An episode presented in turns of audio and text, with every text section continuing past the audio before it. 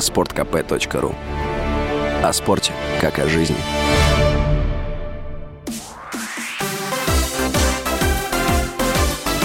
Новости спорта.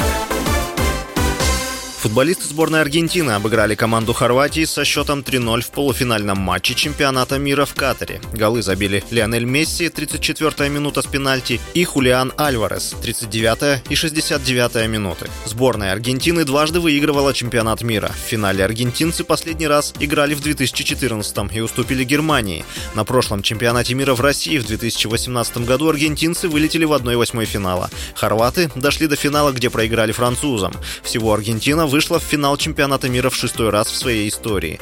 Больше финалов только у сборной Германии. Лионель Месси побил два рекорда на чемпионате мира. Нападающий стал рекордсменом по количеству голов за сборную Аргентины.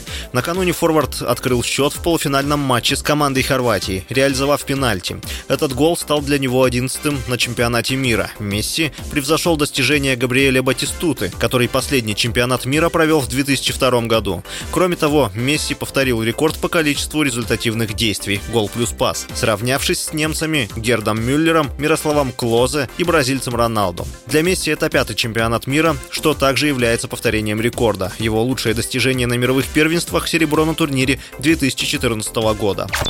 Федерация фигурного катания Канады разрешила фигуристам одного пола образовывать спортивные пары и танцевальные дуэты на национальных турнирах. Об этом сообщается на сайте организации. Скейт Канада изменила определение команда для спортсменов, выступающих в парных видах. Теперь составлять команду должны фигурист А и фигурист Б, а не мужчина и женщина, как это было предписано правилами ранее. Это изменение во многом подтолкнет спорт вперед благодаря созданию новых интересных программ спортсменов, которые теперь могут выступать вместе, заявил трехкратный трехкратный олимпийский чемпион в танцах на льду Скотт Мойер. Отмечается, что изменения касаются только внутренних канадских соревнований. Турниры под эгидой Международного союза конькобежцев будут проходить по общепринятым правилам. С вами был Василий Воронин. Больше спортивных новостей читайте на сайте sportkp.ru Новости спорта.